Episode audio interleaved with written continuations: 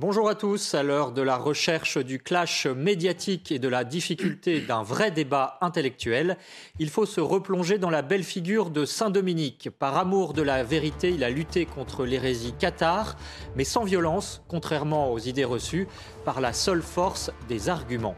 Le fondateur des Dominicains, reconnaissable à leur habit noir et blanc, n'était pas qu'un penseur brillant, il a aussi été un organisateur hors pair, ce qui est rare chez les intellectuels, un penseur aussi qui aimait la pauvreté, la pauvreté radicale, ce qui est encore plus rare, et aussi un mystique amoureux de la Vierge Marie, bref, un athlète de Dieu.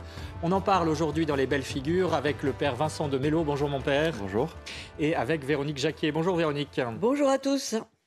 Et je rappelle que cette émission est en partenariat avec l'hebdomadaire France catholique. Alors, Saint-Dominique, Véronique, pour commencer, est d'abord un intellectuel brillant, mais un intellectuel qui choisit à un moment donné la pauvreté radicale. Oui, ce qui n'était pas évident à l'époque. Hein. Alors Saint-Dominique, c'est le XIIe siècle. Il est né en 1170 dans une famille noble de Castille. Euh, après sa naissance très jeune, vers l'âge de 5-6 ans, on le confie à un oncle qui est un proche collaborateur de l'évêque d'Osma. Euh, on le confie quelque part à l'église pour en faire un lettré, ce qui était habituel aussi à l'époque. C'était pas évident que la grève prenne chez les enfants. Mais enfin, toujours est-il que ça a marché avec Saint-Dominique. Il apprend bien entendu à lire, à écrire il apprend euh, euh, le latin, il est dans son élément, et comme euh, on lui trouve de grandes dispositions intellectuelles et spirituelles, très logiquement, vers l'âge de 15 ans, il commence à étudier la théologie à l'université de Palencia, qui deviendra la célèbre université de Salamanque. Il est ordonné prêtre à 25 ans et il enseigne à l'université jusqu'à l'âge de 28 ans. Alors une anecdote, cela dit, dit beaucoup de choses du personnage et illustre déjà euh, son choix d'une pauvreté euh, dite évangélique. Quand il est étudiant à l'université, la ville connaît une grande famine. Euh, et là, que fait-il? Eh bien, il vend ses livres pour secourir les pauvres et les nourrir. Pour lui, bien entendu, le service de l'autre, du prochain, passe avant la fin de, de, se nourrir de choses intellectuelles. L'évêque, l'évêque d'Osma, le repère pour sa bonté. C'est quelqu'un de très joyeux pour son amour du Christ et justement pour cette pauvreté évangélique. et il est aussi impressionné par ses dispositions intellectuelles alors il l'emmène avec lui au Danemark et au Danemark, euh, Saint-Dominique euh, se découvre une vocation de missionnaire. Donc euh, il demande à, l'évêque l'autorisation d'évangéliser la Scandinavie, les pays d'Europe du Nord. mais l'évêque d'Osma lui dit qu'il faut l'approbation du pape, donc il se rend à Rome, voir Innocent III. Et là, le pape devine, devine le formidable potentiel de Saint-Dominique, non pas pour aller évangéliser le nord de l'Europe, mais bien plutôt pour s'occuper des hérésies cathares qui sévissent dans le sud de la France. Alors on va rentrer dans le détail, parce que ça va être le combat évidemment de Saint-Dominique, de ramener les hérétiques dans l'Église. Mais Père de Mélo, tout d'abord, justement, quel est le contexte de l'époque? Il faut comprendre que euh, ce que l'on connaît sous le nom d'hérésie cathare, les albigeois, le catharisme, etc., euh, euh, émerge dans un, milieu ecclésial qui cherche à se réformer. Et euh, c'est le souci euh, des papes de, réformer le clergé. Les ordres monastiques tels que l'ordre de Cluny qui a essaimé dans toute l'Europe euh, se sont affaissés dans la gestion de bénéfices, une grande fortune, et puis il y a une sorte d'enlisement spirituel. C'est cyclique dans l'histoire de l'Église. C'est très cyclique, c'est fréquent, et depuis quelques décennies, les papes ont les fait émerger encourager l'émergence de nouveaux ordres religieux comme euh, les prémontrés, comme beaucoup d'autres. Les franciscains Les franciscains à peu près au même moment que Saint-Dominique, mais déjà antérieurement euh, à Saint-Dominique et Saint-François, il y a déjà un mouvement de réforme qui est amorcé. Et Dominique, euh, dans son diocèse d'Osma, est pris en main donc par son oncle qui est archiprêtre du, du, chapitre des chanoines qui prie dans la cathédrale, et l'évêque a réformé son diocèse sous l'impulsion du pape. C'est un tout petit diocèse, mais c'est un évêque très énergique, ce Don Diego, qui a donné une règle religieuse euh, importée de l'ordre des prémontrés.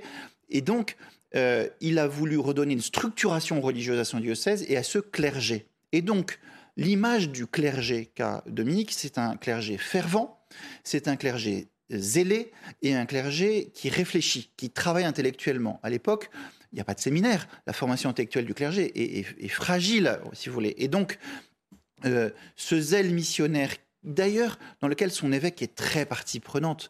Euh, son évêque lui-même, ce zèle est nourri par un, vrai désir euh, de, réforme profonde et d'aller à, la rencontre des âmes, de ne pas rester benoîtement dans son monastère à attendre que les gens viennent. Hein.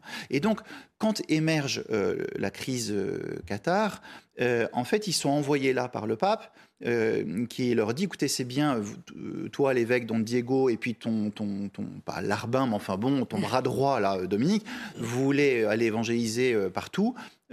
Tenez, vous franchissez les Pyrénées, vous allez voir, là, il y a quelque chose Alors justement, se joue qui est très grave. Je voudrais qu'on s'arrête justement sur ce, phénomène Qatar qui est intéressant parce qu'il séduit beaucoup de monde dans le sud de la France et c'est effectivement sans doute pour cela que le pape demande à Saint-Dominique d'intervenir. On les appelle les parfaits Hmm. Et euh, ils séduisent parce qu'ils euh, ont une austérité de vie très grande et parce que face euh, aux catholiques, intellectuellement, ils, sont, ils se montrent en tout cas supérieurs dans les, joutes publiques qu'il peut y avoir. Exactement. Et cette expérience doit être fondatrice après pour l'ordre dominicain. Mais vous voyez, déjà, c'est des gens qui vivent dans une très grande austérité, une très grande sobriété, une très grande pauvreté. Ils veulent vraiment incarner une forme de vie évangélique avec par ailleurs au niveau doctrinal des choses qui sont complètement euh, à côté de la plaque. Par exemple euh, ben, Avec cette idée que ces parfaits sont des gens qui ont des révélations particulières, sont, sont des, quasi des Illuminati, et donc euh, il y a une construction gnostique, c'est-à-dire par initiation, et donc... c'est réservé à un petit... Et cette, perfection, cette perfection ne serait réservée qu'à une forme de caste. Bon. Et puis par ailleurs, un rapport au corps aussi, qui du coup... une négation du corps Une négation du corps, et qui, à part chez les parfaits, du coup les imparfaits ou ceux qui ne seraient pas parfaits euh, pourraient faire un peu ce qu'ils veulent de leur corps. De toute façon, un jour, peut-être qu'ils seront parfaits. Donc, il y, a toutes sortes de, euh, biais qui sont, euh, qui sont tout à fait, justement, dangereux et c'est pour laquelle, c'est les raisons pour lesquelles l'Église les, combat. Mais quand le pape envoie des, des, clercs évangélisés, il envoie qui? Il envoie les cisterciens, qui ont été un ordre qui a euh, monastique magnifique qui a renouvelé la vie monastique après le déclin de Cîteaux, enfin pendant le déclin de Cîteaux. Simplement, euh, Don Diego et Dominique voient que ces euh, pères abbés et que ces moines cisterciens parfois ne font pas le point intellectuellement, et ensuite arrivent avec leur caravane de domestiques, un peu en bourgeoisie, etc. Et au cours d'une sorte de réunion de tous ces ecclésiastiques près de Montpellier, Dominique éclate et leur dit leur cas de vérité et leur dit c'est pas possible que vous alliez annoncer l'évangile en vous pavanant avec vos domestiques, vos euh, etc. Tout, tout cet entourage. Euh, il faut vivre une vraie pauvreté évangélique et petit à petit euh, les cisterciens retournent dans leur monastère et, et donc c'est donc Dominique qui va rester. Il va créer une première communauté plus féminine d'ailleurs. Alors on va y revenir. Et puis ensuite il va créer. Mais c'est lui qui va donner le ton qui va imprimer le style de cette réévangélisation euh, de l'Occitanie. C'est finalement lui qui, euh, qui, manifestement va euh, vraiment trouver le style et les mots pour opérer cette mission. Et d'où aussi le choix de la pauvreté radicale qu'il va faire. Véronique, justement, ça va, tout cela va aboutir à la fondation des dominicains, hein, l'ordre dominicain, euh, parce que Dominique comprend qu'à ce moment-là, il faut agir conformément à l'évangile, revenir aux sources finalement de l'évangile.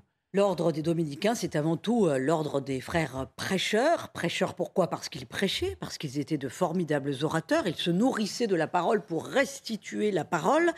Euh, et Dominique, d'ailleurs, était un véritable prédicateur. Hein. On dit que en une nuit, il a retourné un aubergiste albigeois qui était quand même euh, très très très loin de l'Église telle que telle que telle que l'aimait Dominique.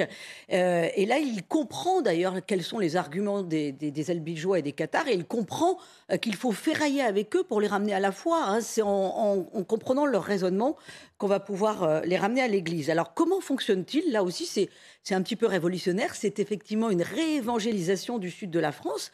Euh, ils partent deux par deux, Dominique et ses compagnons, donc deux par deux.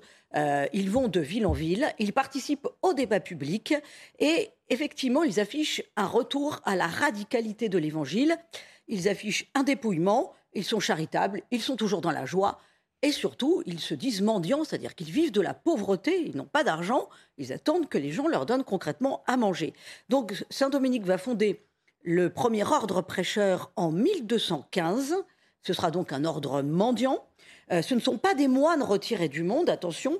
Ils prononcent un seul vœu, c'est celui d'obéissance. Et quand je vous dis qu'ils ne sont pas retirés du monde, c'est qu'au contraire, ils s'implantent dans les villes et on va le voir principalement dans les villes universitaires, ce ne sont pas des moines des champs, ce sont d'ailleurs pas des moines, mais en tout cas ils sont dans les villes, Et Saint-Dominique commence par rassembler ses frères dans une maison très connue à Toulouse, la maison Seillant, vous la voyez s'afficher à l'écran.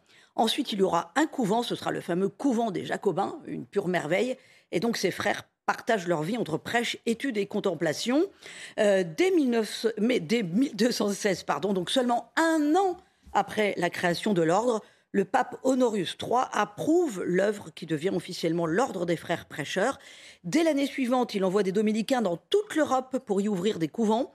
Ça va être Bologne, Madrid, Ségovie, qui sont des grands centres urbains de la chrétienté, mais aussi des grands centres universitaires, après Paris et Orléans.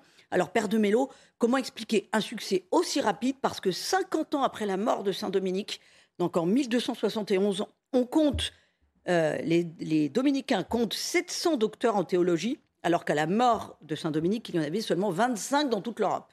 Donc c'est vraiment une insistance sur l'intelligence de la foi. Sur l'intelligence de la foi et la prédication. Ce n'est pas, pas l'intelligence en chambre, euh, c'est la capacité de la transmettre aussi. Hein.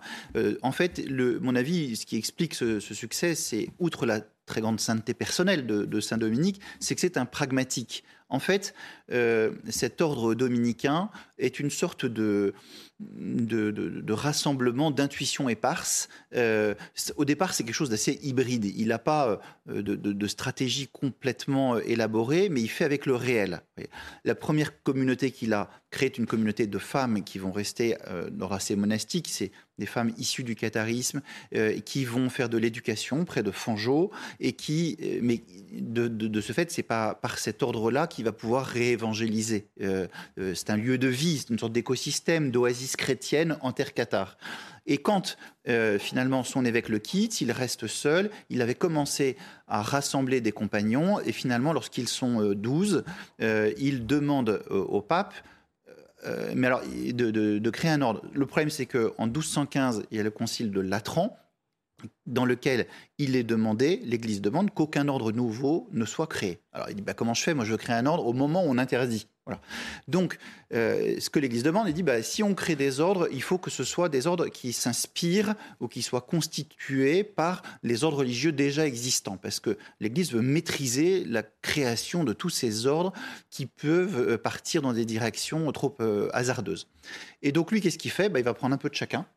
Euh, il va prendre en fait euh, chez euh, les prémontrés et les chanoines de Saint-Augustin le fait de chanter l'office au cœur. Il va prendre chez les moines le fait d'avoir une règle de vie et il va prendre et il va en plus y ajouter l'apostolat euh, le zèle apostolique, donc pas rester enfermé dans son monastère, avec une très haute exigence de formation intellectuelle, parce qu'il voit bien que ceux qui a péché, et c'est là où l'expérience de la rencontre avec le monde cathare a été une matrice de sa maturation, euh, eh bien, ceux qui a péché, c'est la formation intellectuelle du clergé dans cette affaire-là. Alors, euh, un organisateur hors pair, hein, effectivement, vous venez de nous l'expliquer. Euh, je voudrais revenir sur euh, cette fameuse croisade des Albigeois, parce que c'est un peu la légende noire qu'on attribue pardon, aux dominicains. et or, Saint-Dominique n'a jamais voulu prêcher par la violence, même s'il répondait effectivement aux arguments des Albigeois, euh, il n'a pas pris part à cette croisade menée par euh, des chefs politiques comme Simon de Montfort notamment. Exactement, puis il faut, il faut savoir qu'il y a eu deux choses qui se sont superposées. Il y a eu d'abord ce désir de convertir les cœurs par euh, la prédication à l'initiative du pape Innocent III particulièrement, qui a envoyé donc Dominique, etc., ce que nous avons raconté. Et ensuite, c'est lorsqu'il y a eu l'assassinat euh, du légat du pape euh, donc en terre cathare, qu'à ce moment-là a démarré ce que l'on appelle la croisade. Donc où là, on est sur la constitution d'armées envoyées par les souverains politiques pour remettre de bon ordre dans, dans cette situation avec tous les dérapages et même euh, les débordements graves euh, qui peuvent se produire euh, lorsqu'il s'agit de rétablir l'ordre dans une zone éloignée des, terres de France ou d'Espagne et que des armées se constituent pour, en quelque sorte, recadrer tout ça. ce n'est pas Saint-Dominique qui est en rien à l'origine de tout ça, et non seulement il n'est pas à l'origine, mais en plus, lui, lorsqu'il y a des batailles, il va s'enfermer dans une église pour prier. Hein. Euh, voilà, il n'y a pas euh, cette image de tribunaux d'inquisition où on mettrait des gens sur des bûchers. Ça n'existe pas à l'époque d'ailleurs. Hein. Euh, L'inquisition à l'époque n'existe pas, et donc on n'est pas dans. Il ne faut pas faire d'anachronisme et de caricature. il y a un affrontement qui est virulent, mais lui, précisément, était là bien avant. Et il a, c'est un prédicateur qui est connu pour sa douceur, en même temps que sa force de conviction. Euh, et donc, euh, ce croisement de, cette croisade des Albigeois contre les Albigeois et de ce mouvement de réforme et de conversion, voilà, se rencontrent, mais ne sont pas la même chose. Dernier point de l'itinéraire de Saint-Dominique, Véronique, c'est euh, qu'il est aussi un mystique, et un mystique très attaché à la figure de la Vierge Marie. Oui, une protection spéciale d'ailleurs de la Vierge Marie sur Saint-Dominique et sur les dominicains. Pourquoi? Parce qu'une nuit, Saint-Dominique, après avoir intensément prié, se trouve dans le dortoir des dominicains et il a une vision de, la Vierge Marie. Alors au départ, en fait, il a trois dames qui s'approchent de lui et euh, euh, il voit la plus belle euh, qui trace le signe de croix sur chaque frère endormi. Et Dominique lui demande son nom et la Vierge Marie lui dit, je suis celle que vous invoquez tous les soirs dans le chant du Salve Regina en disant Ô vous, notre avocate, euh, chant euh, de salut bien entendu euh, à la Vierge Reine. et c'est le chant qui marque la fin de la journée des Dominicains. Et Dominique voit alors, ça c'est une vision très très connue, la Vierge Marie vêtue d'une cape de couleur saphir, elle ouvre les plis de la cape et Dominique découvre alors une multitude de religieux, mais il ne voit aucun dominicain. Alors il est très triste et il a alors une vision du Christ qui lui demande, veux-tu voir ton ordre? Je l'ai confié à ma mère, et là, il voit une multitude de frères. Donc, il comprend qu'il y a une forme de bénédiction sur son ordre, et c'est très, très important pour lui, bien entendu. Et puis, il y a ce fameux tableau euh, qu'on va voir à l'écran, où on voit la Vierge Marie qui donne un rosaire, c'est-à-dire un, chapelet, euh, à Saint-Dominique. Oui, Marie est apparue à Saint-Dominique pour lui indiquer le rosaire comme l'arme la plus efficace pour lutter contre les hérésies cathares. Une apparition euh, qu'il a alors qu'il passe trois jours et trois nuits dans une forêt non loin de Toulouse. Voilà, alors euh, comment comprendre, euh, Père de Mello, que le rosaire, le chapelet, soit l'arme absolue pour lutter contre les hérésies? Une simple prière alors, il faut d'abord comprendre que euh, son évêque, Don Diego, était lui-même, après leur rencontre avec le pape, avait voulu faire un petit détour avant de retourner en Espagne, depuis Rome, vous voyez, par la Bourgogne. Pas très direct, parce qu'il avait voulu aller à Cîteaux recevoir l'habit des cisterciens. Et précisément, Cîteaux à l'époque, c'est complètement emprunt de la présence de Saint Bernard. De la, et Saint Bernard, c'est le grand chantre de la Vierge Marie. C'est vraiment le poète de la Vierge Marie. Euh, il a contribué au renouveau considérable de la dévotion mariale en Occident. Il a eu un impact considérable là-dessus. Et donc, en même temps qu'il y a ce courant de réforme euh, spirituelle dans l'Église, du clergé, des études, etc., on voit qu'il y a un essor considérable de la dévotion mariale. Un renouveau mystique? Un renouveau mystique et un, essor considérable de la dévotion mariale. Donc, vous voyez, ça tombe pas comme ça tout seul. Ouais, ça vient de... Et ça vient de la France. Et ça vient de la France, voilà. euh, on a le droit de faire cocorico Cocorico de temps en temps. Voilà. Et donc, euh, voilà. Donc, faut comprendre que c'est dans l'air du temps, voilà. Et, et qu'il en a été, il était au contact très direct de cela. Hein. Euh, et, donc, euh, la prière du chapelet devient la prière ordinaire de ceux qui ne peuvent pas dire le bréviaire, l'office divin en cœur, qui ne sont pas des moines. On dit c'est le bréviaire du pauvre, le chapelet. Vous voyez donc, c'est cette manière de garder une sorte de prière continuelle, de prière litanique, euh, de prière simple que l'on retient, que l'on connaît par cœur et qui, euh, avec les mystères que l'on médite, qui euh, permet de se promener dans la vie du Christ. donc cette prière des pauvres et des simples lui va bien. Lui qui est contre justement, face au catharisme, l'éducation des parfaits. Hein. non, non, lui, il veut aller vers les simples, il veut aller vers euh, les petits, les pauvres, vers, tout le monde, vous voyez. Et donc, la prière du chapelet, de ce point de vue-là, est une manière de ramener dans la foi aussi les plus pauvres et les plus petits. Hein. et euh, on a, c'est quelque chose d'assez, euh, amusant. Aujourd'hui, euh, les dominicains sont par exemple ceux qui portent le, pèlerinage du rosaire à, Lourdes. Bah, c'est bien le pèlerinage des, pauvres, des malades, des, 80 000 membres en France. incroyable. C'est, une œuvre magnifique hein, qui porte, encore, pas de bruit, mais porte encore aujourd'hui hein, de consolation, d'accompagnement. Voilà. C'est du coup la prière mariale et le chapelet rentrent très fortement dans la mystique dominicaine. Véronique, on arrive à la fin de cette émission. Euh, très rapidement, euh, sur les pas de Saint-Dominique, euh, que faut-il voir? Alors le tombeau de Saint-Dominique, bien entendu, qui se trouve au sein de la basilique de Bologne en Italie. Pourquoi en Italie? Parce que Saint-Dominique est mort jeune, à seulement 51 ans, forte fièvre alors qu'il vient de fonder le couvent de Bologne. Donc il repose au sein de la basilique de Bologne dans une chapelle qui lui est spécialement euh, dédiée. Le couvent des Jacobins à Toulouse, bien entendu, qui a été construit en seulement un siècle, de 1230 à 1350. C'est un joyau médiéval avec le fameux euh, palmier euh, que vous pouvez admirer dans l'église. Il y a 300 150 000 visiteurs qui viennent au couvent des Jacobins chaque année. Et il y a notamment, bien entendu, euh, les reliques de saint Thomas d'Aquin, qui n'est jamais venu à Toulouse, mais qui était un dominicain. Transfert de ces reliques au XIVe siècle, en 1369, devant 159 000 personnes. Et puis, vous l'avez évoqué, euh, Père de Mello, il y a le monastère de Prouille, dans le Languedoc, non loin de Carcassonne, première fondation pour des femmes en 1206 pour accueillir des femmes donc revenues de l'hérésie cathare.